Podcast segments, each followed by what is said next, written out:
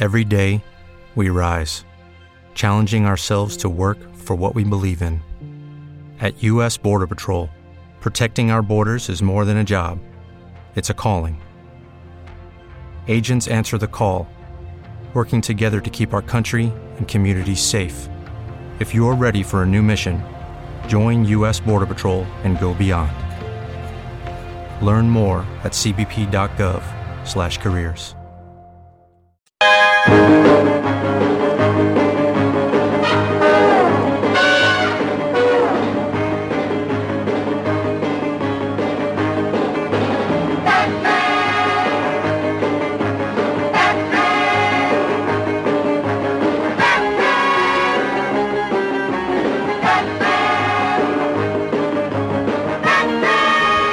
Bienvenidos una semana más a Slumberland, la tierra de los sueños, donde cada semana hablamos de cómics, TVOs, novelas gráficas y muchas más cosas en Póster FM. Don José Bravo, ¿cómo estamos? Hola, muy bien. Doña Rovira, con el hospital de campaña en casa, tío. Sí, estamos ¿cómo te comprendo? a puntito ¿Cómo te de, de empezar todo el mundo. Don Julián Clemente, ¿Qué tal? ¿Cómo va eso? eh, ¿desmentimos los rumores que te colocan en el ministerio ya o no se puede hablar nada de esto o cómo está la cosa? Yo, yo tengo dicho que solo me llevo al Ministerio del Tiempo, que los demás no me interesan. Luego lo haremos un poquito de, de estas cosas y estas fotos que cuelgas tú en, en Twitter, que el Twitter lo carga el diablo. Y, y díselo aquí de Alicante más todavía, que vaya qué pandita llevamos, macho, con el tema este. Eh, vamos con el follow-up, como siempre, porque para no variar tenemos un programa cargadito, cargadito de, de noticias. Tenemos que empezar a pedir dos horas y media como mínimo de programa. Esto si no, no nos va a dar. Empecemos con el follow-up. Eh, Bravo, ¿se ha claro esto de DC ya con el rollo del reverse o estamos echando más atrás? Esto, esto tío, todos los santos días es una cosa distinta. Sí, esto es un proceso duro y vamos a ver si se aclaran. De momento sí que sabemos que ahora en, abril comienza el arco argumental que será el, el proceso de transición entre el New, el nuevo 52 y lo que venga, que todavía no sabemos el nombre. El Neo que ya son Old 52. Sí, el ahora ya, no, no son, no son 52 ya, pero son, esa- ya no sabemos lo que es. Sí. Y esto lo va a llevar a cabo Peter Tomasi, lo cual sí que me parece algo bastante acertado. Ahora vamos a ver qué hace. Y se, y se va a llevar en, se va a llevar a cabo en ocho partes, eh, siempre en las series de Superman. De hecho, creo que es en el número 51 de Superman donde aparece ya el Superman pre, pre, pre lo que sea 52. Vale. Entonces es algo, pues, no sé, interesante ver ahí qué, qué, qué diferencias hay. Sí, bueno, si tiene calzoncillos, no tiene calzoncillos y todo ese tipo de cosas. Yo, yo tengo una duda. Eh, ¿Entendemos que lo que venga a venir después no se va a llamar reverse entonces? ¿Se va a llamar de otra manera? Es que no se sabe, no se sabe. No se, eh, eh, lo que sí que se intuye es que va a ser una mezcla de. O sea, no, no se van a olvidar el nuevo 52, por supuesto, porque hay cosas que todavía venden mucho. Eh, cosas no, hay Batman que vende mucho. Sí, y luego eh, eh, sabemos que, va- que, van a coger cosas de, de- de antes porque, por, bueno, por volver a la numeración, porque creemos que hay mucha gente también que, que lo está pidiendo, los que tenemos ya cierta edad. Pero a partir de ahí, eh, ya no, yo creo que va a volver otra vez a ser el universo DC, simplemente. Ya no hay ni New 52 ni... ¿Sabes que Un poco la idea esa era un poco errónea, eso creo yo, que era el hecho de decir que no había existido lo anterior. Ahora resulta que sí que ha existido. Bueno, pues, ah, pues nada. El caso es marearnos, en fin, y, y comprarnos el número 1000 de, de Adventure Comics Claro, y de estamos esperando el Comics, número y ya 1000, y lo demás nos da igual. Y no nos damos bola. Don Joan tiene una, un follow-up eh, eh, entretenido y curioso da- a, a cuenta de lo que nos contaba Tunet Vila, de- de- nos contaba el otro día Julián sobre el trabajo de Tunet Vila. Cuéntanos un poquito, Joan. Pues sí, eh, revisando pues eso, webs que vas navegando, me, me acordé de lo que hablamos cuando hablamos de la noticia del fallecimiento de Tonet Vila, eso de dinámica y returación, entonces me encontré un blog eh, que habla de la viñeta adaptada, y entonces donde ha recogido todo ese trabajo que les tocaba hacer muchas veces a los dibujantes. Páginas que venían en vertical había que ampliarlas, había que completar el brazo de, de alguno de los personajes, había que incluso dibujar todo un puño, a veces de manera bastante creativa, otras haciendo chapucitas que se hacían en la época, pero sobre todo en Vértice. Entonces me hizo mucha, mucha gracia, yo creo que colgaremos eh, el enlace, pero bueno, es absencito.blogspot.com.es que buscar, o buscar la viñeta adaptada y te habla un poco de, todas las técnicas que se hacían. Cómo utilizar el bocadillo para tapar una parte que tienes que extender. Eh, en esa época además se recortaba directamente y a veces hacían puzzles con, con la viñeta original para al final ocupar toda una viñeta de, de manera distinta eh, con muchos de los clásicos. Entonces aquí de manera un poco amateur, pero que yo creo que ha sido bastante completo, ha buscado los originales de muchas de estas publicaciones con lo que tenía que se había publicado en Vértice y ha hecho esa comparación de, de esos apaños que se hacían. Y es una cosa muy curiosa. eh, eso que les tocaba hacer muchos dibujantes, como hablábamos, y como Julián nos comentó, eso de dinámica y titulación, que, que no sabíamos lo que era, pues parte del trabajo ya sabemos que, que era eso. Hacer apaños para que el formato que se utilizaba en esos momentos en España no era el mismo que se utilizaba, eh, que, que- que les venía en material original y aparte del material con el que se trabajaba. Ahora mm, con un ordenador se puede Ujú. apañar, an- en esos momentos tenían que ser mucho más creativos y yo creo que es bastante interesante. Es curiosísimo y como dice Joan, lo podéis encontrar como siempre en las show notes que están, lo normal es en el dispositivo que estéis eh, oyendo el programa, eh, tengáis un enlace directamente para bueno, pues darle con el, con el dedo y entrar si es un dispositivo móvil. Y por otro lado, siempre sabéis que lo tenemos en postar.fm barra slamberland-4. Este es el cuarto episodio, así que ahí tenéis todo el enlace. Y eso es Unizón sin solución de continuidad. Joan, igual que nos ha dado el follow-up, vamos a empezar con las noticias. Cuéntanos eh, varias cositas. Van a ser así más bien noticias breves, pero bueno, se, Panini publica Lady Killer. Aquí sobre todo es em, destacar porque es una dibujante que me está llamando la atención cada vez más, pues sobre todo en este mundo que al final terminamos hablando de muchos guionistas, de muchos hombres dibujantes, pues creo que de vez en cuando ver la labor que están haciendo algunas mujeres, yo creo que es de destacar. Entonces, eh, Josie es Cooler, o creo que lo he dicho bien, que ha Eso- dibujado para... Te lías a poner nombres raros y te pasa lo que y te al pasa. final no queda bien. Ha dibujado para Fábulas, que la hablábamos el otro día, entonces se ven en el dibujo, es un dibujo maravilloso, yo creo que más muy muy impactante en muchas cosas, entonces yo me lo tengo que leer, no he leído todavía Lady Killer, pero bueno, como era una dibujante que ya me había llegado alguna cosa y lo he visto, digo, pues bueno, voy a, de las noticias que, que salen, pues esto, voy a seguir Sale el mi- volumen completo, ¿verdad? Eh, Julián, del- de, los, de los primeros cinco, los primeros seis de Lady Killer, ¿es lo que sacáis? Sí, sí, es el, el TPB americano. Es muy divertida y muy ácida esta obra. Es, es como una mezcla gamberra de Garcenis con, con Mad Men, muy, muy peculiar todo.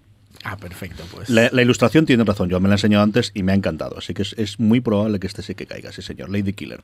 Eh, más cosas. Noticias, sigo con mis necrológicas. Eh, Pablo Gerardien ha fallecido hace pocos días.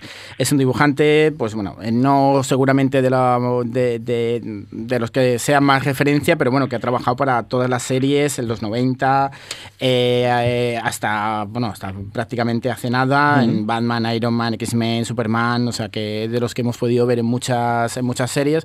Por lo tanto, yo sigo con mi manía de necrológicas, pero bueno, como siempre creo que es importante recordar a, a todos los que nos han dado grandes historias. Sí señor, eso estoy totalmente de acuerdo contigo. Y la última es una, una historia que me encanta. Sí, eh, en estas cosas que me encantan de las cosas que se están recuperando, eh, de- de Editorial Bruguera, bueno, se, se ha recuperado todo el tío vivo de Editorial Bruguera. eh, recoge más, eh, en principio, los 1043 números del tío vivo, un trabajo a través de TV Esfera, que, que recomiendo mucho, porque estas cosas de poder recuperar todas estas historias, por lo tanto, eh, buscar el, el contenido, porque, bueno, todo lo que sea poder ver estas joyas de, nuestra propia historieta, yo creo que es una maravilla. Yo tengo números de estos en el campo de mi abuelo y yo sé que he leído segurísimo números de estos, que tenía de mi padre, evidentemente que, que se lo Yo no sé cómo se lo supongo que se lo compraría yo, porque yo no vi a mi abuelo ni mi abuela comprándole el cómic a mi padre, pero, pero yo de esos he visto yo y es una pasada la, la labor de recopilación de tener todas las portadas de todos los números de Tío Vivo. No, José Bravo, recopilaciones, eh, perdóname, noticias de la semana. Pues nada, un par de cositas breves. Eh, primero vamos a hablar de que se ha dado por fin la luz verde para el capítulo piloto de Scalped. Y esto estás emocionado, que me lo has dicho a mí en la comida. Sí, o sea, por supuesto. O sea, eh, ya en su momento, lo que te estaba comentando antes, eh, hablando con, con la gente que lo había leído también, es que tenía forma ya de serie de televisión y saber que se va a llevar a cabo es una pasada. Eh, para que no, no, habéis leído Scalped, eh, creo que aquí lo editó ECC, si no me equivoco. Y bueno. a medio camino. a Sí, medio el, camino. el- Empezó el planeta, y- sí. Mm. Y terminó ECC, ¿verdad? Sí, Pues, eh, eh, ¿lo has leído tú, Julián? sí, sí, por supuesto. Eh, a mí me parece es una un pasada. imprescindible. Sí, sí, sí, Eh, es una yo- pasada. Yo, yo me enganché a Jason Aaron con, con Scalped. Me pasó lo mismo. Y es un TVO que, que yo recomiendo a todo el mundo que se lo compre todo de golpe y lo lea todo de golpe, porque es la manera de, de entenderlo. Si no, si lo lees tomo a tomo como lo leí yo, eh, eh, hay que repasarse todo lo anterior para acordarte de quién era quién. Sí, sí, es bastante complejo la trama y demás como para, para leerlo con un espacio de tiempo demasiado extenso. Sí que es verdad.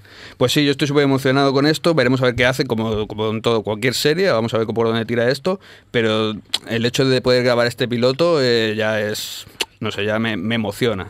Me habéis convencido los dos, vamos a dedicarle a este, más cerca cuando se sepa qué va a ocurrir con el piloto, le dedicaremos un básico Slammerla, porque ya me lo habéis vendido muy bien entre los dos, así me va a tocar leerlo. A ver si este en Semana Santa tengo tiempo, porque me, me gusta mucho. Cuenta un poquito la, la trama. Eh, yo La tra- digo, eh, eh, Bravo. bravo. Nada, la trama, en resumirlo, es, eh, se basa en las reservas indias, estas de estos estadounidenses. Y, y nada, bueno, hay una mezcla de mafia india, eh, uno que vuelve de a su casa después de estar mucho tiempo fuera, haber sido agente del FBI y demás. Es una trama bastante compleja. Yo lo único que veo, hablando ya del piloto, es saber dónde sacan eh, los actores indios para que lo hagan bien. Que imagino que sí, es que lo veo algo difícil. ya En Fargo tienes uno bastante bueno, Sí. en la última temporada de. Fargo. Sí, es verdad. Y alguno más tiene que haber por ahí. Yo lo que más recuerdo de, de rollo de esto fue eh, lo que hizo el que hacía de Cal Drogo en, en Juego de Tronos. Hizo una cosita para MC, creo recordar, o para, o para Sundance, que duró solamente una temporada y creo que también tenía algo que ver en reservas indias. Estoy hablando de memoria, ¿eh? No recuerdo, no- es una serie que pasó con cierta, sin cierta, eh, con- sin pena ni gloria. Y creo que era también las reservas indias, solo luego mientras pongamos en la, el, el por qué suena esto, a lo mejor lo, lo busco. Y la otra noticia que a mí se echa- me ha hecho mucha ilusión. Sí, esto simplemente mencionar que, bueno, se sabe que, eh, sabéis que en, en Estados Unidos eh, fuera están editando la colección completa de Peanuts. Y bueno, en el número 25, creo que el 26 va a ser el último, si no me equivoco. En el número 25 la reseña eh, viene escrita por nada más ni nada menos que el presidente Obama. Es algo que también es un puntazo. Sí, que, que también es dado a estas cosas. El- La farándula sabéis que le gusta. Eh, hace no demasiado tiempo había una serie documental que se llamaba eh, La historia nuestra, o nuestra historia, mejor dicho, de historia América, de History of Us, eh, que hacía el prólogo, sin no en todos los episodios, al menos el primero, de una forma en ese, y ha estado en varios talk show, y bueno, también desde la época de Bill Clinton. Pero sí es curioso, yo no recuerdo que alguien de este nivel político haya hecho prólogos de algún cómic. ¿Tú recuerdas, Julián, que alguien ha hecho alguna cosa así? Pues algún secretario de Estado en su momento sí que sí que hizo algún prólogo aquí en España, pero mm, a nivel de presidencia creo que no. A mí no me. Yo, eso, lo que comentabas, ¿no? Alguna cosa, yo supongo que sí que, que con, pues eso, con Ibáñez, incluso con Forges, o con eh, el de la ABC que se me dio la cabeza ahora, con, con Mingote. Yo creo que alguna edición sí que alguna cosa eh, puede que ver eh, a nivel político, pero no recuerdo algo a este nivel. Julián, un montón de noticias de tele y de cine y de cosas, ¿verdad? Sí, sí, y además eh, casi telegráficamente, porque eh, en el fondo todo esto es un prólogo para ir a lo que de verdad eh, quiero hablar y seguro que queréis hablar. Así que podemos contar que el UK ya tenemos fecha, va a ser 30 de septiembre, con lo cual mm, prontito, prontito. Yo creo Sí. que, que antes de lo que cualquiera se podía pensar. Antes vamos a tener Daredevil, este viernes, de hecho. Mm, Hay gente que visto los primeros episodios, otra gente ha estado demasiado ocupada para verlos, etcétera. Eh, y un, un tema que, que a mí me vuelve loco. eh, va a haber un crossover Supergirl Flash. Sí. Que son las, son las dos series molonas así en plan Silver Age. Ha rulado por internet un- una publicidad muy chula. eh, que es un homenaje a las portadas clásicas Mm. de los encuentros de Superman y, y Flash. Esto va a ser también ya el 28 el 28 de marzo. Yo como fan declarado de ambas voy a estar ahí el, el primero para ver esa carrera y a ver a ver quién gana. Y, y bueno, más cosas de, de- de tele, que Agentes de S.H.I.E.L.D. ha renovado para una cuarta temporada, Sí. que por contra Agente Carter eh, lo tiene bastante difícil. Aquí todavía ABC no ha dicho nada, pero a mí me da que va a ser que no, porque además Alex Well estaba ya haciendo un piloto de otra historia. Sí, es cierto que Con está haciendo el piloto. cual- Es cierto que en el piloto ella está de segundo. Los actores, cuando hacen pilotos y cosas de estas, le pueden pagar mucha pasta y tener eh, prioridad. Y entonces quiere decir que si el piloto va adelante, seguirán en esa serie, o estar en segundo nivel. Y quiere decir que en un momento dado, aunque compren el piloto, si la serie original les pidiese volver, eh, se renovase, en este caso Gente Carter, volverían a Carter. Es cierto que Carter además tiene la movida de que como solamente son un, un número concreto de episodios, podría incluso compatibilizar los dos dependiendo de cómo sea la otra serie. Pero no tiene buena pinta, Julián. ¿eh? No tiene ninguna buena pinta. Mm, Y además, a ver, no es una gran serie, pero es una serie muy de pasar el rato Sí. y tiene cosas divertidas y, y no sé, y, y la chica tiene cierto encanto. A mí ella me parece espectacular. Y yo, el episodio que ella protagoniza en Black Mirror, me parece que hace un papelón espectacular. El que es el, el- el novio que tiene el accidente del coche, el primero de la segunda temporada, que sale ella. Además, me costó reconocerla la primera vez y, y a mí ella, yo tengo una debilidad por ella, es totalmente cierto. Sí, compartida, compartida. Algunas cosas eh, de universo ya cinematográfico. Zendaya, que no sonará a vosotros de nada, a mí tampoco me sonaba de nada. Resulta que es una niña que canta en, en los Disney Channel. Eh, bueno, pues va a estar en Spider-Man. Qué mayores somos, Eh, Julián. Sí, ¿verdad? Esto es raro porque te esperas, pues no sé, eh, un Gwen Stacy, un Mary Jane, Sí, sí. quizá un Liz Allen, pero es, es un personaje que, que es relativamente reciente. Era una, una compañera de piso de, de Peter Parker. Eh, bueno, no sé hasta qué punto lo desarrollarán, si será importante, si será simplemente un cameo, porque ponen a esta niña para cubrir un contrato, vete tú a saber. Y en ese sentido, mm, saliéndonos del universo Spider-Man, pero permaneciendo en él, eh, J.K. Simmons, el, Ujú.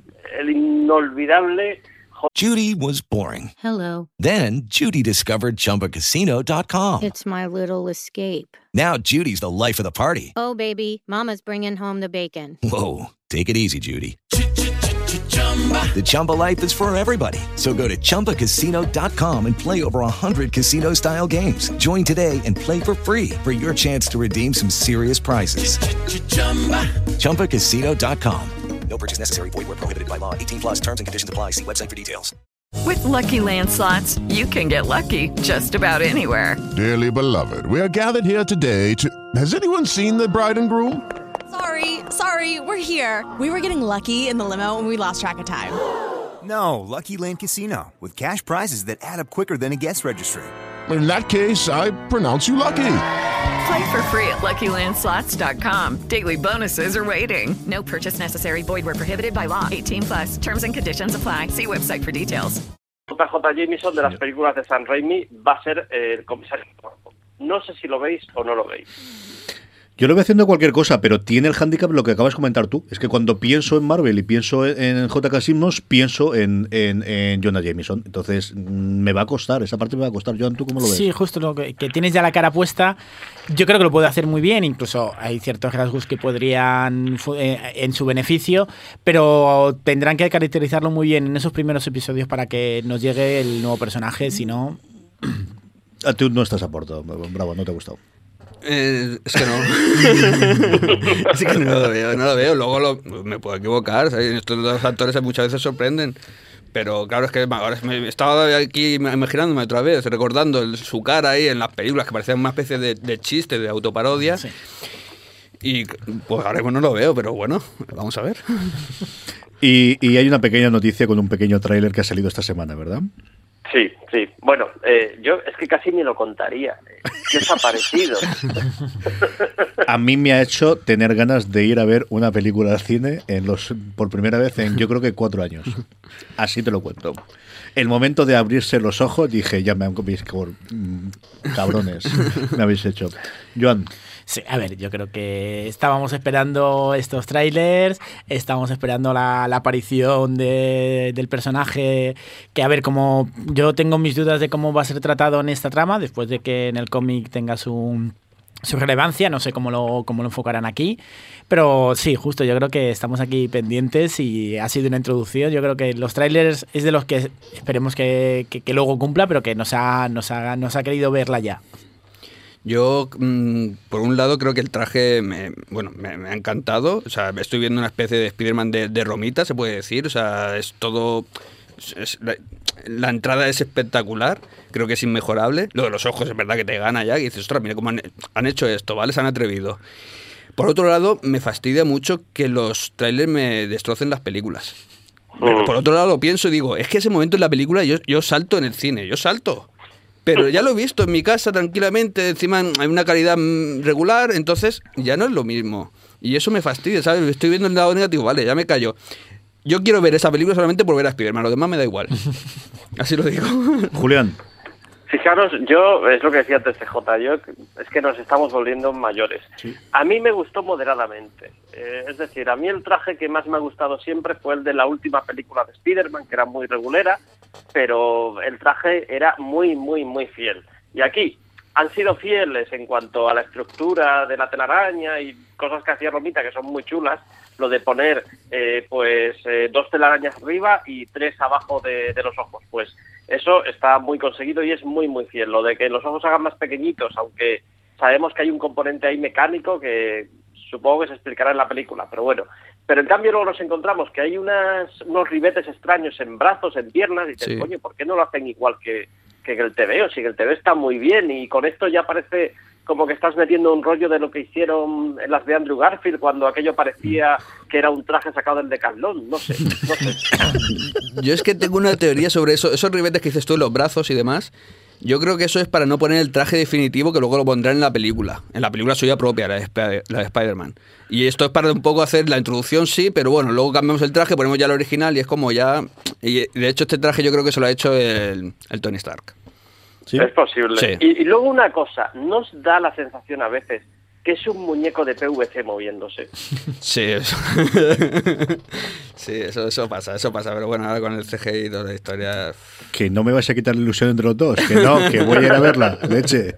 Es decir, Oye, que a mí me ha gustado mucho, ¿eh? Con todas estas asociaciones, me ha gustado mucho. Le ha pillado el, el- la gracia al personaje, eso que diga, hey, everyone. Sí, sí, ¿sabes? sí. Mm. Y, y- y, bueno, luego ha habido gente que se ha quejado de que tenga voz de, de crío. Coño, es que se supone que es un crío, crío, claro. es un crío. Es que es un crío, es que el protagonista es un crío y bueno, pues tiene que ser Peter Parker, leche, que es lo que hay. Yo de verdad que es la primera, eh, mira que Batman contra Superman, mm, de la que Bravo, en fin, está en capilla y todos los días está ahí rezando a ver cuánto- y contando los tiempos para que llegue. Y, El miércoles que viene. ahí, eh, tengo ganas de verla en cine, ¿eh? tengo, es una cosa que, que tengo curiosidad, a mí Ben Affleck me gusta mucho Ya, y veremos a ver cómo sale la cosa, pero tengo ganas de verla. Pero la primera de verdad que mm, en mucho tiempo, y la última que yo vi en cine fue Los Vengadores por circunstancias de la vida, porque me llevó mi cuñado y pude irme, la primera que he tenido ganas de voy a buscar tiempo para irme a verla y estoy incluso dispuesto a verla en español, porque aquí en Alicante va a ser muy complicado encontrarla en inglés, ha sido Civil War, de verdad. De- de- mm, tengo ganas. Tengo, tengo, a ver Has dicho que la última que fuiste a ver fue la de... La primera de Los Vengadores. Ah, la primera, creía que, que decías la segunda de Ultron. La Digo, primera, no, no, no, no, la es, un motivo para no volver al cine ya. La, primera, la última que Entonces todavía molaban Josh Whedon, sí señor. Eh, bueno, pues hasta aquí han llegado las noticias de, de hoy y vamos con nuestra entrevista de la industria por dentro y vamos a hablar con el comisario de una grandísima exposición que se está realizando en Madrid del 11 de marzo, se estrenó esta semana pasada, al 12 de junio en el Museo Ama- eh, ABC que está en la calle Amaniel 2931. Tenéis museo.abc.es eh, todo el enlace y toda la explicación os pondremos enlace en las show notes. Una comisión, una exposición, como os digo, se llama Superhéroes con ñ, los dibujantes españoles que triunfan en Estados Unidos y tenemos la suerte de contar con eh, el comisario de la exposición, que ni más ni menos que don Julián Clemente. Julián, ¿Qué tal, Co- familia? ¿Cómo estáis? muy bien, muy bien. Qué bien se te oye, che, qué bien se te oye. Explícame cómo, cómo llega uno, primero los inicios de la exposición. ¿Esto es una cosa que te proponen? ¿Es una cosa que tú llevas tiempo dando la vuelta y que buscabas dónde hacerlo? ¿Cómo surge el... eh, cuéntanos la, la- la historia del origen de, de- de- de la exposición. Pues fíjate, yo estaba haciendo el libro de Spider-Man y pensando, pues es que necesito meterme en más líos, ¿no? Porque no, no tengo suficiente con esto. no, esto esto fue por Emilio Gonzalo, eh, que, que tú le conoces, que, que es un tío que te convence de, de cualquier cosa eh, y, y Emilio recomendó directamente al salón, que es, uy, al salón, a- al museo, que estaba, el museo fue el que le llegó a Emilio con la idea de, oye, queremos hacer algo de superhéroes y Emilio fue el que le, le dijo a Inmaculada Corse, oye, llamad a, llamad a Julián y así me- nos quitamos el muerto de ti. Como quien dice. Y, y ellos me llamaron directamente y tampoco ellos sabían muy bien qué hacer. Sabían que querían hacer superhéroes, pero no sabían en qué sentido. A mí tampoco se me acababa de ocurrir otra cosa que no fuera esto. Oye, ya que estás en un museo español de ilustración y demás, pues eh, yo creo que lo que podía llamar más la atención era intentar reunir a la mayor eh, cantidad posible de autores españoles de, de superhéroes y, y nos pusimos manos a la obra. Enseguida les gustó el tema y, y con eso nos hemos estado pues como medio, te, te diría. Un añito y medio me has dicho. Madre mía, mi alma. Eh, ¿Qué ha sido más complicado? ¿Trabajar con la gente del museo? ¿Trabajar con los autores? eh, eh, ¿Encontrar el, las, el, el co que ibas a poner en la propia exposición? ¿Qué ha sido lo más complicado de toda la exposición, Julián? Con la gente del museo muy fácil, gente extremadamente profesional, muy muy detallista en, en aspectos en los que yo acostumbrado a hacer cosas de un mes para otro porque hay que cerrar, hay que meter el hay que ya, ya, ya, corriendo, corriendo. Eh, he quedado muy gratamente eh, sorprendido y satisfecho porque es eso, hasta el más mínimo detalle, eh, un control bastante, bastante férreo de todo lo que había de todo lo que había que hacer. Y luego los dibujantes, pues cada uno en su padre y en su madre. Los hay a los que le tienes que llamar 20 veces y, y al- en la última consigues hablar con ellos y, y a lo mejor te dicen que sí a algo y los hay que una llamada y venga sí, y al día siguiente ya tienes todo lo que necesitas. Va un poco por barrios. Uno llega al Museo ABC, llega a la entrada y qué es lo que se encuentra eh, nada más de entrar y cuál es el recorrido que tiene que hacer para, para ver la exposición. Bueno, la exposición eh, está en la zona la zona inferior del, del museo es un museo con, con varias plantas y lo que te vas lo primero que te vas a encontrar es eh, un poco a modo de decoración y a modo de introducción te vas a encontrar los pósters que hiciera Carlos Pacheco y alguno de Juanjo Guarnido para, para Forum hace 30 años. Eh, y hemos conseguido algunos pósters que estaban perdidos en, mi particular y los hemos metido ahí en el, en el propio museo eh, a ver a ver qué tal se conservan porque ya te digo que, que tenían una, una edad. También vamos a ver enseguida un, vídeo de Pepe Larraz explicando cómo se dibuja en tableta gráfica, lo cual era muy interesante para ver que eh, en acción ya un dibujante. Luego bajamos inmediatamente una, una planta y ya te encuentras con toda la exposición que está estructurada en orden cronológico. Vamos desde el principio eh, del amanecer de los tiempos, por así decirlo, con Rafael López Speed, hasta lo más recientísimo que va a ser Natacha Bustos. Mm, yo sé que queríais preguntarle vosotros alguna cosa. No, yo solamente decir eh, que creo que, que lo que va a servir de la exposición, y, a lo mejor Julián está de acuerdo, es abrir los ojos a mucha gente de la gran cantidad de autores que están trabajando para las grandes.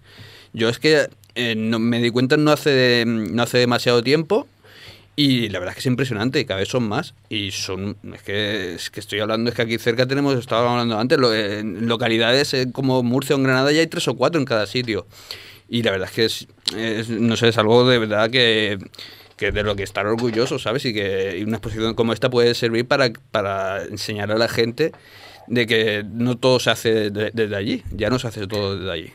El, el primer sorprendido he sido yo, que al principio pensaba, bueno, pues habrá unos 30 o así. Y hemos nos hemos acercado a 50. Y si os digo la verdad, hay unos cuantos que me he quedado con ganas de meter, pero es que no ha habido tiempo material de localizarlos y, y de pedirles trabajos. Y ha sido un poquito la pena que, que me ha quedado. Pero mira, yo haciendo un poco cálculos de, de los países que trabajan para Estados Unidos, yo creo que el, el que más dibujante escuela es Italia. Italia tiene muchísimos dibujantes en la industria americana. Eh, lo que pasa es que no sé si a vosotros os da la sensación que a mí, que los dibujantes italianos suelen ser, tener un estilo muy definido y un poquito convencional. Hay uno que despunta un poquito más, pero en general me parece que son, son dibujantes un poco reconocibles entre ellos. Y en cambio los dibujantes españoles es todo lo contrario. Aquí hay desde el típico que hace superhéroes de toda la vida hasta cosas muy experimentales y, y muy chulas. Eh, en ese sentido yo creo que, que ahí se ve que el talento español tira hacia el eclecticismo. Eh, bueno, también antes comentaba con Bravo, la- bueno, creo que están esos que no llegó a ser de Paco Roca, de los Cuatro Fantásticos, sí que lo podemos ver en el- la exposición. Sí, esto está siendo una de las atracciones mayores de la exposición. Fíjate que lo habíamos puesto como curiosidad, porque es un es un what if, al fin y al cabo. Sí, exacto. un what if que no llegó a hacerse realidad. Pero, pero está llamando mucho la atención porque, es decir, asociamos a Paco Roca a un determinado tipo de historias eh, muy intimistas, muy nuestras, y de repente verle hacer los cuatro fantásticos es como, anda. Pero, pero sí, y de hecho, es que eh, tú ahora mismo te coges los Ultimate eh, Fantastic Four de la época de Salvador La Roca, te fijas en la firma de las portadas y ves un Paco Roca debajo, porque Paco Roca era el colorista en aquella época, mucho mucho tiempo antes de Arrugas, de la casa y de, de que fuera un autor reconocido en, en España. Justo, es que eso yo lo estaban comentando porque cuando nosotros en Unicomi conocimos a, a, Paco, claro, te lo vendían un poco así, ¿no? Es el que está coloreando, es el que está entintando a Salvador La Geuca y vino, claro, estaba ahí en Valencia, cerquita nuestra, se, eh, se acercó y claro, me ha hecho mucha curiosidad ver todos esos dibujos. Estaba intentando recordar si él, él, él traía un poco ese material porque él estaba trabajando y la verdad es que incluso comentaba que lo que he visto en internet, que son imágenes estupendas de esos cuatro fantásticos, que además, que seguramente es un estilo que... Eh, yo creo que ahora funcionaría estupendamente, que a lo mejor en su momento cuando empezó es un estilo muy personal que creo que encajaría muy bien, pero que a lo mejor en ese momento sí que estábamos más acostumbrados a que entraran los que estaban dibujando muy ese estilo de superhéroes, también como pues, el propio Salvador o, o, Carlos Pacheco, pero yo creo que ahora mismo podrían arriesgarse con un tipo de dibujo así porque yo creo que funcionaría muy bien, muy bien. Sí, yo creo que, se, que el problema es que se adelantó a su época y que llega ahora y probablemente eh, serían idiotas si no lo cogieran, tú y yo. Julián, eh, la exposición está abierta hasta el 12 de junio en el Museo de C, sí. como os digo, que las sono las tendremos en posta.fm barra slamberland-4. ¿Hay un catálogo de la exposición espectacular que se puede comprar allí o cómo está la cosa, Julián? Lo podéis eh, comprar en, la, en el propio museo. En la planta baja tenéis del museo tenéis tanto el catálogo como un montón de TVOs. Hemos llevado, pues hemos hecho una selección de obras fundamentales de los autores que vemos en la exposición y todo eso lo podéis comprar en el propio museo. Y además se puede comprar un libro que luego comentaré yo, que ese sí o sí tienes que comprar. De hecho, deberían comprarlo con la entrada, deberían tener obligar a la gente a que comprase el libro, porque luego te lo agradecen. Es decir, yo sé que la gente después de que lee ese libro va a agradecer que le haya obligado a comprarlo. Pero bueno, en fin, como sois buena gente allí en el Museo BC y más todavía Julián, pues no lo han hecho obligatorio, pero luego lo comentaré porque será mi recomendación de la semana. Eh, Julián, ¿estás contento? Estoy muy contento. Estoy, estoy muy cansado, ¿a qué, a qué negarlo? Porque, oye, eh, es que me tienen de vedete de aquí para allá. Pero, pero, oye, yo encantado. ¿Sabes lo que pasa? Estás acostumbrado a que esto de los tebeos somos eh, cuatro gatos y a veces incluso mal avenidos y, y, y, cada uno un poco haciendo la guerra por su cuenta y de repente eh, juntar, eh, primero en la inauguración, que vino un mogollón de peña, solo faltabais vosotros, eh, y luego el movimiento en, en, redes sociales, en medios de comunicación, en teles, en radios, pues ha sido, no sé, esto que, que de repente, ostras, estás picando atención al cómic. Eh, por favor, por favor, que esto siga siendo así. Julián, justamente has dicho que faltábamos nosotros. Ahora cuando acabemos creo que voy a ver si conseguimos montar y a todos los oyentes que sean de por aquí por la zona, a ver si montamos un viajecito antes de que acabe la exposición y nos vamos allí un grupito Eso y que nos hagas y que nos hagas ahí de por ahí por la exposición porque yo creo que ya veremos, porque luego la, las agendas son como son, pero oye, vamos a intentarlo. Yo creo que intentar hacer un grupito de, de Alicante, bueno, Alicante de la zona que nos podamos ir juntos para allá estaría genial. Pues no Mira, yo me comprometo a que hagamos si, si CJ está dispuesto, si... With lucky landslots, you can get lucky just about anywhere. Dearly beloved, we are gathered here today to. Has anyone seen the bride and groom? Sorry, sorry, we're here. We were getting lucky in the limo and we lost track of time. No, Lucky Land Casino, with cash prizes that add up quicker than a guest registry. In that case, I pronounce you lucky. Play for free at LuckyLandSlots.com. Daily bonuses are waiting. No purchase necessary. Void where prohibited by law. 18 plus. Terms and conditions apply. See website for details. Hello, it is Ryan, and we could all use an extra bright spot in our day, couldn't we? Just to make up for things like sitting in traffic, doing the dishes, counting your steps, you know, all the mundane stuff. That is why I'm such a big fan of Chumba Casino. Chumba Casino has all your favorite social casino style games that you can play for free anytime, anywhere with daily bonuses. That should brighten your day a little. Actually, a lot. So sign up now at chumbacasino.com. That's chumbacasino.com. No purchase necessary. BGW. Void were prohibited by law. See terms and conditions 18 plus. Si hay posibilidades, una, una visita guiada eh, con vosotros, eh, con oyentes, con, con, todo el mundo que quiera apuntarse. Oye, pues ahora como tenemos además la semana de Semana Santa, vamos a ver qué fecha podría ser. Que ya han acabado las clases, que esté la cosa tranquila. Yo creo que eh, que nos digas tú también cuándo es el día más tranquilo, pero para mayo, junio, antes de que cierre, yo creo que alguna cosa podemos montarnos. Sea en tren, cogiendo desde aquí con el rollo de la mesa, cogiéndolo con tiempo con Renfe, que sale relativamente bien de precio, o mirando a ver eh, a ver cómo está. Y empezamos a hablar con, lo, con los siguientes. Y como tenemos estas dos semanas de planificar, lo pensamos bien cómo se puede organizar la cosa y nos vamos desde aquí. Chico, Mira, ¿ves tú qué cosas más bonitas salen? no tenemos líos y alguno más. Sí, señor. ¿Ves? Lo que Esto hablabas- no me lo han propuesto en ninguna entrevista. Yo sí te puedo asegurar que Miguel Pastor, al que mandamos al Sarao y que después hablaré yo con él en fuera de serie sobre, sobre el mismo un poquito, a mí me ha dicho que él no ha visto un despliegue de medios en ninguna cosa de las que ha ido como este. Es cierto que la gran mayoría de las cosas en las que va ya es de una cadena propia, ¿no? Pero que ningún salón del que ha visto ha visto con tanto despliegue de tanta cámara, de tanta gente eh, interesada por el tema, ¿no? Así que, chico, enhorabuena, de verdad.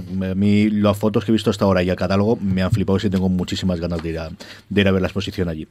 Vamos eh, adelante con el programa y como sabéis es el momento de por qué suena esto. Eh, la semana pasada la culpable fui yo y puse esa preciosa canción que es de Unbreakable Kimmy Smith. Ahí un episodio de Unbreakable Kimmy Smith. En general eh, toda la serie tiene mucho tono musical, mucha canción, que además os pondré un enlace en las show notes en el que habla de la creación de las distintas canciones y qué parte ha hecho Tina Fey y qué parte ha hecho algún otro.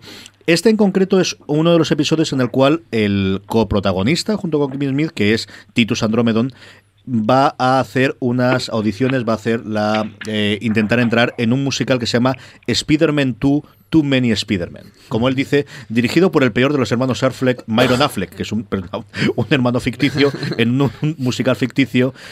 Es cierto que en el episodio canta un poquito, estaba grabado entera eh, toda la audición, pero no la pudieron poner por tema de tiempo, y lo que hicieron fue coger la música entera y la pusieron al final. Y eso, como os digo, en el enlace que os pondré en las lo contará. Esta semana el culpable es Bravo, así que eh, este es el por qué suena esto de esta semana. Permitidme que eh, detenga un momento el programa para agradecer una semana más y un mes más a Transplant, la marca de streetwear de Alicante, cuya producción se realiza de forma íntegra en Europa, como sabéis, todo el diseño en España y toda la producción en Portugal, por patrocinar el programa. Si acudís a transplant.com barra podstar y utilizáis el cupón FDS, tendréis un 10% de descuento incluido en las prendas ya rebajadas, aprovechando los últimos días de rebaja y que viene ya toda la temporada nueva de primavera-verano. Tenéis verdaderos chollos y gangas en la temporada pasada, que es la que yo llevo todos los santos días.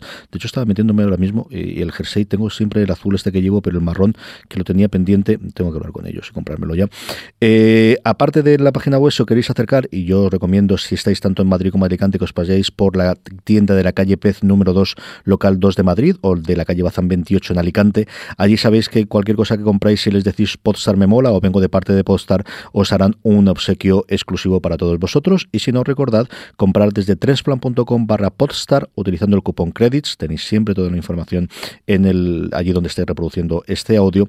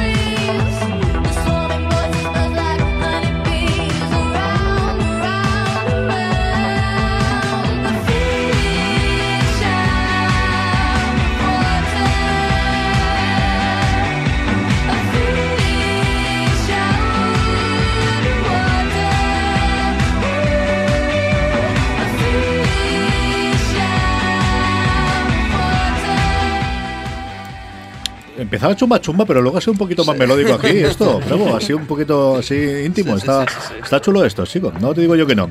Eh, si sabéis por qué ha puesto esto bravo, como siempre, eh, escribirnos a todos los sitios de contacto que os diré al final. Info arroba eh, posta.fm, Slamberland FM en Twitter o en Facebook. eh, en cualquiera de los sitios nos podéis hacer.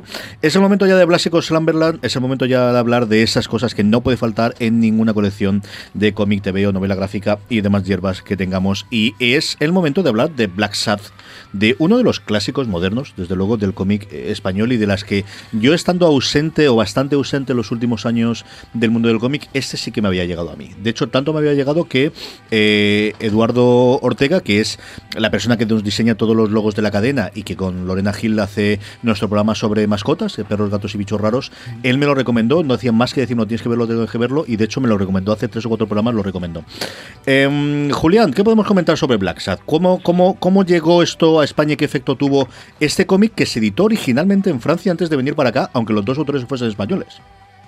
Sí, esto, esto es muy peculiar porque, claro, es que eh, estamos eh, admitiendo a, a Juan Díaz Canales y, y a Juanjo Guarnido como autores españoles, pero lo cierto es que sí, eh, Juan Díaz Canales es, es un guionista que habitualmente eh, trabaja en España, pero Juanjo Guarnido en el momento eh, de publicarse en Black Star e incluso ahora es un, es un dibujante emigrado, es un dibujante que trabaja para, para Disney como, como animador en películas como El Jorobado de Notre Dame, como Hércules, eh, como Atlantis.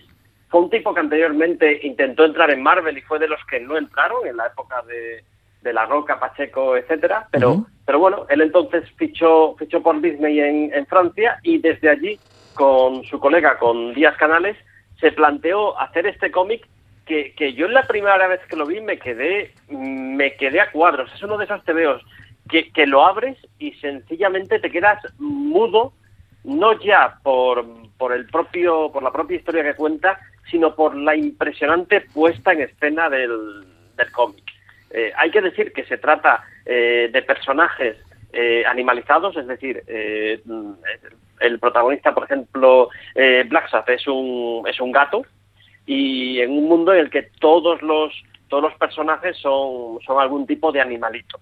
Eh, más allá de esta circunstancia, es un cómic espectacularmente realista que impresiona mucho en cuanto lo ves eh, eh, en, la, en la primera ojeada, pero luego te atrapa por el tipo de historias que te cuenta. Es un, es un cómic de, de puro género negro y además del más clásico. De hecho, mi primera lectura del, del primer tomo, que, que yo creo recordar que, que lo leí nada más al salir y cuando no pensabas que eso podía ser una serie, sino pensabas que simplemente era una experiencia muy muy curiosa, pero que, que lo mismo seguía en adelante.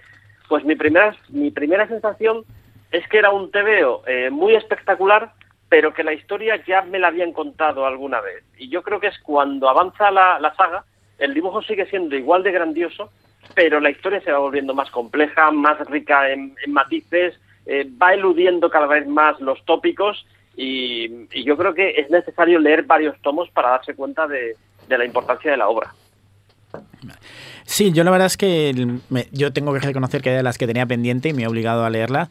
La, y se gastó la, la, pasta. Allí en Monographic cuando en estamos grabando es... y tenemos tenemos tenemos prueba fotográfica se compró la, el tomo integral con todos los, los cinco no son los cinco los sí que los cinco, lo, los cinco primeros. Eh, y la verdad es que destacar eh, primero lógica eh, se habla mucho eh, podría ser un cómic de, de, género del bueno cine negro de novela negra eh, sería un cómic de, de ese estilo totalmente pero que la parte de los animales a mí me ha encantado porque al principio es verdad que dices cómo lo van a encajar cómo puede funcionar y creo que lo juega muy bien. Julián lo ha dicho, es un cómic súper realista, que encaja muy bien, los personajes eh, te los crees totalmente fuera de que sean animales o no, pero luego es que a mí me ha encantado porque juega con la personalidad propia de, de, cada animal, sin caer en que sea una fábula, sin caer en que sea un esto, pero que juega muy, supongo, no sé si lo tenían pensado, no tenían pensado pero para caracterizarte a los personajes, para darte esas referencias, me ha encantado. O sea, aparte de, pues eso, son historias que, que, Julián lo ha dicho, tienes razón. Dice, primero te quedas diciendo, bien, una buena historia muy buena, pero que, que como del estilo de como, como tantas otras. Pero se va avanzando gráficamente, es espectacular. Pero me ha gustado mucho cómo juega con los animales sin caer en un esto, sino no, les da una personalidad a cada personaje que acompaña muy bien a ser una historia que justamente podría ser sin animales, pero creo que ha hecho que ha conseguido muy bien. Yo creo que creo que uno de los mayores aciertos es, es ese, el, el utilizar a los animales como una personalidad. ¿Sabes? El ver los animales como antropomórficos eh, no es la primera vez que lo vemos, no es algo original, pero sí que se ha utilizado de otra manera. Igual que, por ejemplo, en el referente de todo, Maus, eh, donde se utiliza que cada uno es el origen de uno, los alemanes ¿sabes? son los gatos, los otros son los ratones. Aquí se trata de, de definir no una, un origen, sino una personalidad del, del- del personaje. Y en ese sentido creo que está muy muy bien. Yo también coincido con Julián en el sentido de que el primer número a mí, a mí personalmente me pareció demasiado simple. El dibujo no puede decir nada, el dibujo es una bestialidad, es- el dibujo es impresiona, pero sí que en guion me pareció demasiado simple y luego conforme vas, avanzando los números creo que se va ya volviendo algo más complejo, algo más, por lo menos para mí, más interesante.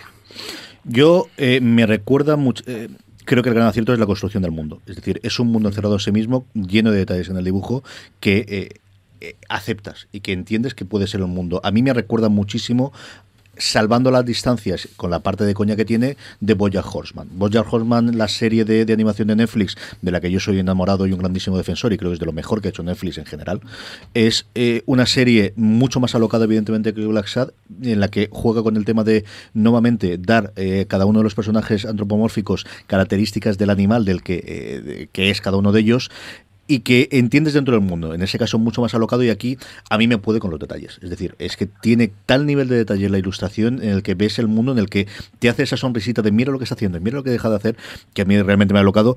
Igual que a Bravo, yo he leído el primero y estoy a mitad del segundo y es cierto que a mí el guion no me dijo nada eh, especial, me pareció muy correcto, eso sí, estaba loco por el siguiente, por seguir viendo. Julián, de los cuatro, de los cinco números, ¿cuál es el que más te gusta a ti de todos los que han salido hasta ahora? Aparte de alguna novela pequeñita y de alguna escena más pequeña que haya salido, ¿no? Para mí es una obra que, que va creciendo. Yo tengo especial especial debilidad por, por el cuarto. Se titula eh, El infierno, el silencio.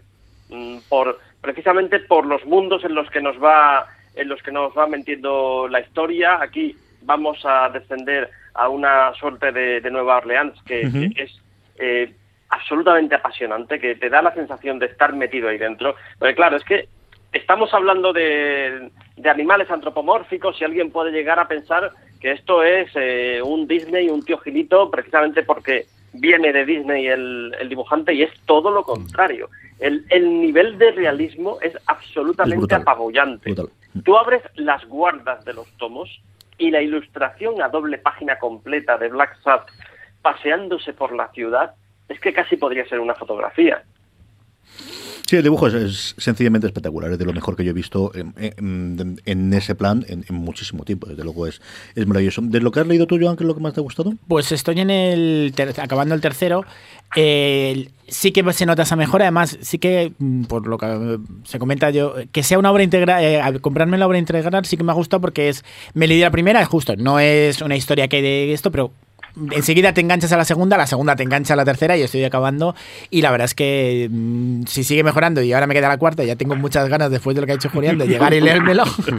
Pero sí que a- aconsejo a quien pueda, pues eh, comprarte la obra integral. La verdad es que se agradece porque a lo mejor tomo a tomo te lees el primero y te quedas como qué bien dibujado está y que y, y es una buena historia, pero a lo mejor no te engancha. Pero yo el- me leí la primera, me engancha la segunda y anoche casi me engancho la cuarta, pero ya era hora de, de irse a dormir.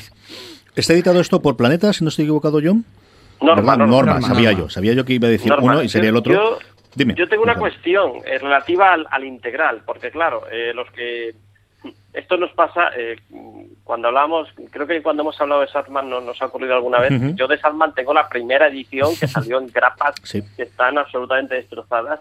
Y, y de Black Sabbath tengo los álbumes individuales y también tengo algunos especiales, porque han salido especiales alrededor. Hay uno que, que es precioso, que se titula ¿Cómo se hizo Black Sabbath? ¿Qué es eso? Es un making of, vemos los lápices y si, y si el acabado ya es espectacular, en los lápices te das cuenta qué grande es este tío. Es, es que es absolutamente grandioso. El nivel de detallismo que alcanzan los lápices, claro, comprendes que estos álbumes se tarden en hacer uno, dos años eh, en completar, porque eh, cada página es una obra de arte. Y mi curiosidad es si este cómo se hizo está integrado también en el, en el integral. Pues no he llegado, yo no lo he visto, pero bueno, con- la verdad es que no lo he ojeado todo. Tengo que. Mira, me lo, me lo apunto como deberes y la semana que viene te lo digo cuando. Yo juraría que no está en... Okay, round two. Name something that's not boring. laundry? Ooh, a book club. Computer solitaire, huh? Ah, sorry, we were looking for Chumba Casino.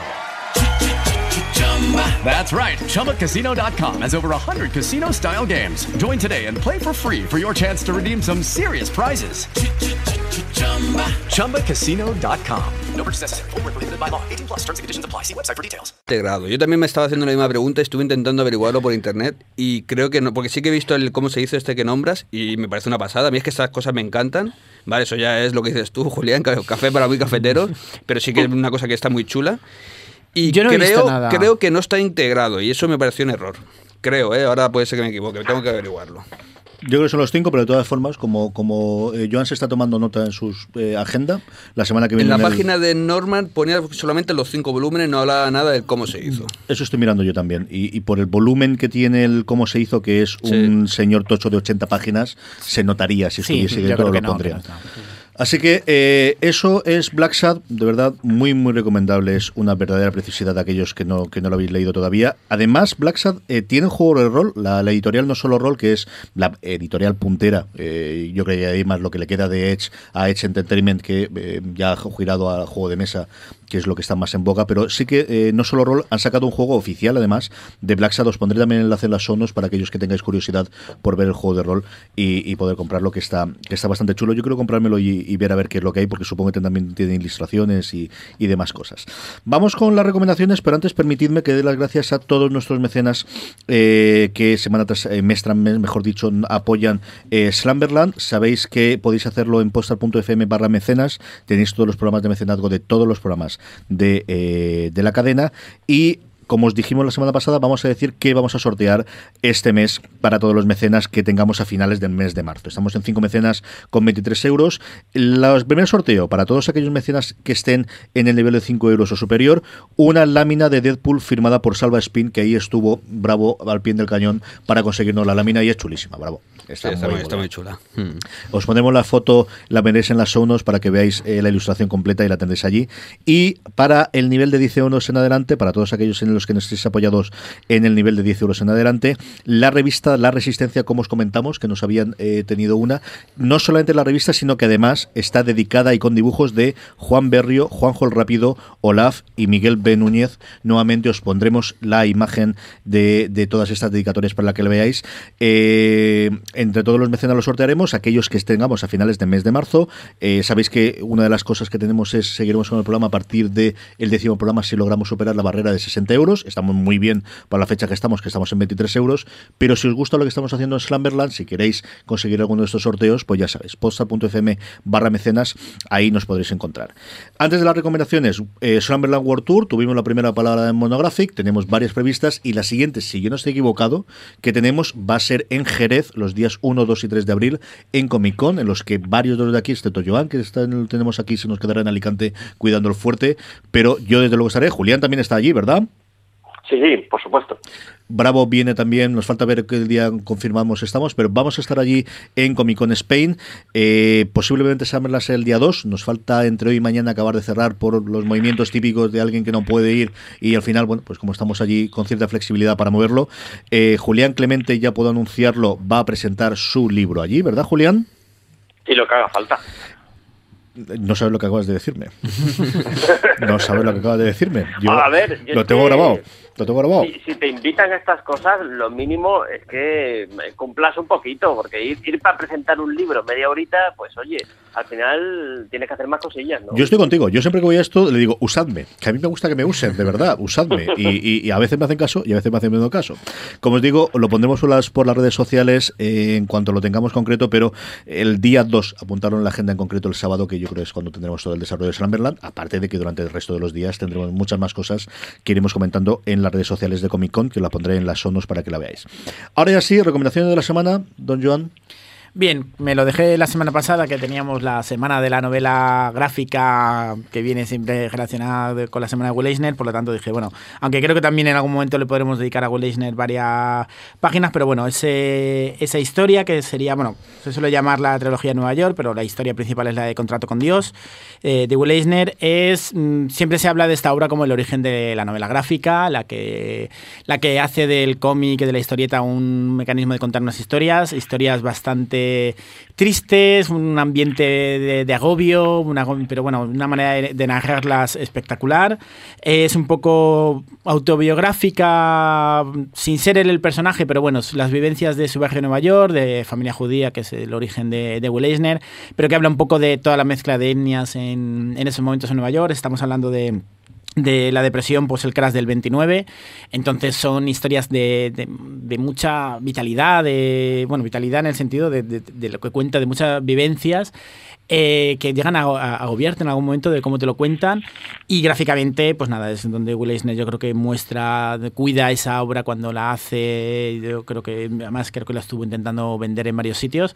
Entonces, pues nada, al que le guste el formato y esta es la, la- la novela gráfica por excelencia, pues que no sepa cómo- con qué empezar, yo creo que esta es una fundamental. Tú subiendo el ánimo y haciendo cosas divertidas, como siempre, y de estas, sí, sí. Bravo, recomendación de la semana. Pues yo, yo voy a recomendar algo que no os esperáis, que es el- son los cómics de Hora de Aventuras. Para los que habéis visto la serie de, de- de- animación, no creo que os tenga que decir nada. Simplemente eh, mencionar que han conseguido llevar esa locura que es, el, que es ese tipo de animación al cómic y lo han llevado de una manera excepcional. O sea, es- son geniales de verdad los cómics. Darle una oportunidad porque, claro, yo por ejemplo, lo primero que recuerdo es los, son los cómics de los Simpsons. Son unos cómics que no valen nada. O sea, bueno, ya me he pasado. ¿vale? Son unos cómics que no, no, no, no tienen nada que ver con la serie. eh, pero en este caso se ha llevado la- ese concepto de locura eh, de una manera excepcional. Y de hecho, eh, recomiendo también, eh, aquí en, Norma lo ha editado en dos ediciones, la edición tapa blanda, pero recomiendo la edición matemática, que es una edición más grande, que es una con tapa dura. porque vienen las historias que han hecho, vienen unas historias cortas, aparte de- del arco, del arco fundamental, ¿no? Hechas por artistas del mundo del cómic independiente. Esto del mundo independiente es un poco entre comillas. Entre ellas hay, por ejemplo, una historia de Paul Pop que de verdad os, os recomiendo porque es un homenaje a Moebius increíble. Es bestial. Son nada, son cuatro páginas de nada, pero me parece alucinante. Eh, con esa libertad que te da un mundo como Hora de Aventuras, el mundo de O, hacen lo que les da la gana, simplemente. Yo que no he entrado en lo de Hora de Aventuras, mira que me gusta, yo he visto episodios sueltos, pero no he entrado totalmente en el mundo. Mm. Tengo que empezar de algún sitio, porque yo intenté, digo, voy a empezar desde el principio, voy a ver alguno suelto, voy a ver el de las cartas de Magic, que me gustó, me gustó mucho por el rollo que tenía, chico, pero no he encontrado el, el- el- el momento, lo estoy haciendo mal, ¿qué, qué me pasa? ¿Qué me pasa? A lo mejor no está hecha para ti. Yo es que estoy súper enganchado, o sea, he visto todas las temporadas y creo que lleva una evolución. a- de, empezó un poco mm, tibia, por decir, porque claro, es una serie de dibujos, no sabía muy bien si era para niños, para mayores. De hecho, muchos padres todavía no lo saben. Yo tengo una discusión con muchos padres sobre este tema. Yo no creo que sea mala que la vean los niños, porque no se enteran de las cosas que no se tienen que enterar. Pero creo que, o sea, lleva una evolución allá, un total nivel de locura. Eh, de verdad que los últimos episodios son una auténtica locura que no entiendo nada, pero me lo paso teta. O sea, es, es verdad, es, es un alucine. Es el, es el nivel de, de llevar la imaginación ya a unos niveles, eh, o sea, con libertad total. ¿Y algo más que recomendar? Pues. No, la tengo en mayúsculas, así que no me fastidies, que hay que ver. Ah, ostras, es verdad, si no me acordaba, si no no te tenía apuntado. Vamos a ver, y esto va muy en serio. Eh, El día 23 se estrena Batman Superman. Todos al cine. O sea, ¿qué estáis haciendo? Es una película donde sale Batman y sale Superman. O sea, ¿Qué más queréis? ¿Qué más queréis? Es que es verdad, se nos ponemos en. Hace, piensa esto Este es hace, estupendo. cin- hace 5 o 6 Madre años. Hace cinco años, imagínate hace 20 años. Bueno, dices esto. todavía no digo nada. comprar. Que van a poner a Superman y a Batman en la misma. En fin, Julián, recomendación de la semana. A ver, yo también voy a salir un poco por la por la tangente, pero en otro en otro sentido. Eh, Subnormal emocional, un libro de. Esto, eh, quien conozca el personaje no, no hay nada que vender. Quien no lo conozca no sabe lo que se está perdiendo. Esto es un esto es una tira de Rubén Fernández que aparece todas las semanas en, en el jueves y es una de las cosas más divertidas que te puedes llevar a los ojos. Eh, eso sí, tienes que tener un cierto sentido del humor y un cierto sentido para aceptar eh, muchas veces tu reflejo en las propias historias que, que cuenta. Eh, básicamente, Frederick Frick, pues es, eh, como os podéis imaginar, un tío que le gusta todo, le gustan los tebeos, las pelis eh, de ciencia ficción, los juegos de rol, eh, todo lo que te puedas imaginar. eh, y lo refleja en cada mm, paso de su vida diaria. Tiene una fauna por amigos, eh, gente que se llama pues eh, Froilán, que es un señor que está un poco entradito en carnes. Benjamín el Gotiquillo, que para mí es mi, mi favorito, que es un chaval que está siempre como al borde del suicidio. Y, y bueno, un gorila verde que aparece por ahí y, y que lo usan como broma recurrente, pero que, que a mí me hace mucha gracia. Eh, todo esto navega en torno al, al mundo de la cultura popular, por llamarlo de alguna manera. Eh, y bueno, si en Big Bang Theory, por ejemplo, lo hacen con, de una manera amable y, cariñosa, y aquí no. Aquí es un desbarre total y, y muchas veces eh, te sientes mal de lo patéticos que lleguen- llegan a ser los personajes. También, sobre todo, porque dices, joder, yo he hecho cosas así. Muy, muy recomendable, muy divertido. Si tiene sentido el humor para muchas veces reírte de ti mismo, porque eh, en el fondo apela al, al friki que llevamos dentro. Este me lo voy a comprar, Julián. Porque además el jueves, antes cuando estaba en casa de mi padre, cuando estoy de mi padre los compra todos, sí que los tenía y ahora los tengo más perdidos, pero yo creo que sí que lo voy a comprar. Este me ha gustado, me gustó. Y yo, esto de reírme de mí mismo es una cosa que siempre, yo creo que es una cosa sana de hacerlo, de, verte reflejado y decir, pues sí, también somos para estar, para bien y para mal somos así, ¿no? Para bien y para mal somos así. Mi recomendación de la semana es el libro de cabecera de Pedro Sánchez. Y si es bueno para Pedro Sánchez, es bueno para todo el mundo. Así que no va a dejar de serlo. Eh, hay una foto que circula por las redes sociales, como dice aquello, eh, en el que eh, el autor hace entrega del libro a Pedro Sánchez. Y aparte de la coña, es que es un grandísimo libro. Yo tengo eh, la suerte de que, de que el señor autor me lo regaló y eh, además estoy leyendo, la- creo que es la primera vez que me pasa un libro que estoy leyendo por el principio y por la mitad. Estoy a dos tandas leyendo lo que es otra de las grandes ventajas que tiene. El libro, y no me enrollo más, es Spider-Man, la historia jamás contada de eh, Julián Clemente. Y Julián ha hecho una mm, labor titánica que todos los eh, amantes del cómic, en especial de El Trepamuros, tenemos que agradecerle de haber hecho esta maravilla en 608 páginas. Y lo estoy leyendo al principio y al final porque me interesaba la historia inicial de Ditko y de todo demás, pero también me interesaba la que yo estaba antes conectado, que era toda la parte que ocurre en la eh, cuando se hacen toda eh, el tema de los derechos de cine, qué ocurre con las primeras películas, y cuando eso funciona, y qué ocurre con ellos. Y es otra de las grandes virtudes que yo creo que tiene el libro, y es que eh, puedes leerlo desde el principio como una historia completa de, Peter Parker y de, en general de Spider-Man, y luego, si te interesa una zona en concreta, puedes acudir a ella y, y funcionar. Eh, Julián, enhorabuena. Yo te lo he dicho en privado, pero quería decírtelo en público porque me parece espectacular. Este es el libro que cuando vayáis a la exposición, el catálogo hay que comprarlo, pero tienes que comprar el libro de Julián. Hacedme caso. Hacedme caso. Sí, porque además es un libro para lo que nos realmente nos guste. Es decir, tiene las ilustraciones de la portada, no tiene más, porque lo que tiene es un trabajo de investigación sencillamente alucinante.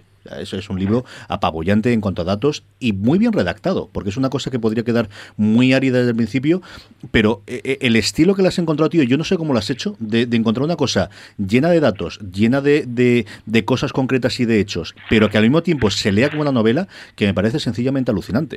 Esa parte me, me- traía. Y luego cuéntame cómo fue lo de Pedro Sánchez en un minuto, porque eso tuvo que ser espectacular, Julián. Pues esto, esto tampoco tiene gran, gran misterio. Eh, básicamente nos tocó el último día que ya estábamos terminando de montar la, la exposición eh, y estaba allí por una entrevista que usaban el museo como escenario, básicamente, no, no era otra cosa.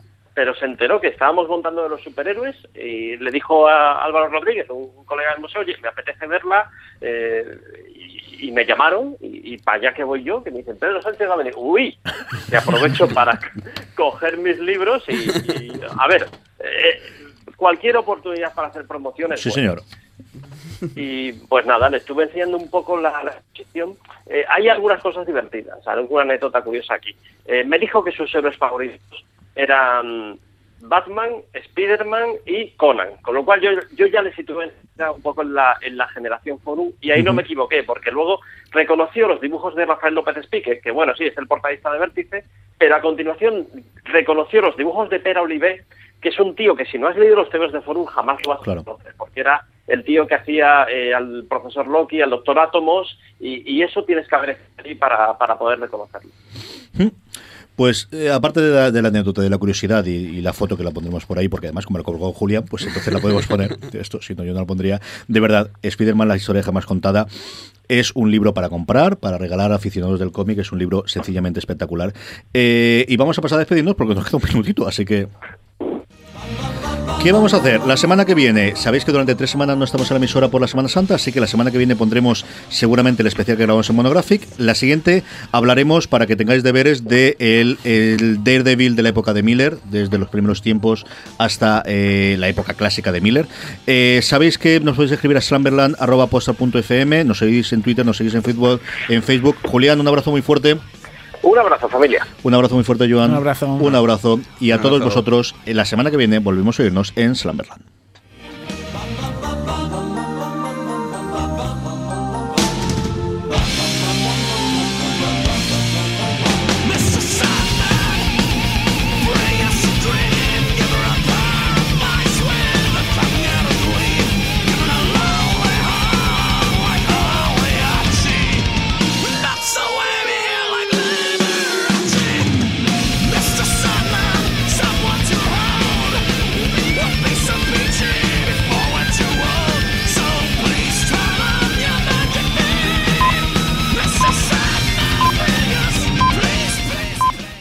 ¿Te preocupas por tu familia? Entonces, ¿por qué darles solo huevos ordinarios cuando pueden disfrutar de lo mejor? Eggland's Best, los únicos huevos con ese delicioso sabor fresco de granja, además de la mejor nutrición, como 6 veces más vitamina D, 10 veces más vitamina E y 25% menos de grasa saturada que los huevos regulares, además de muchos otros nutrientes importantes. Así que, dales los mejores huevos. Eggland's Best, mejor sabor, mejor nutrición, mejores huevos.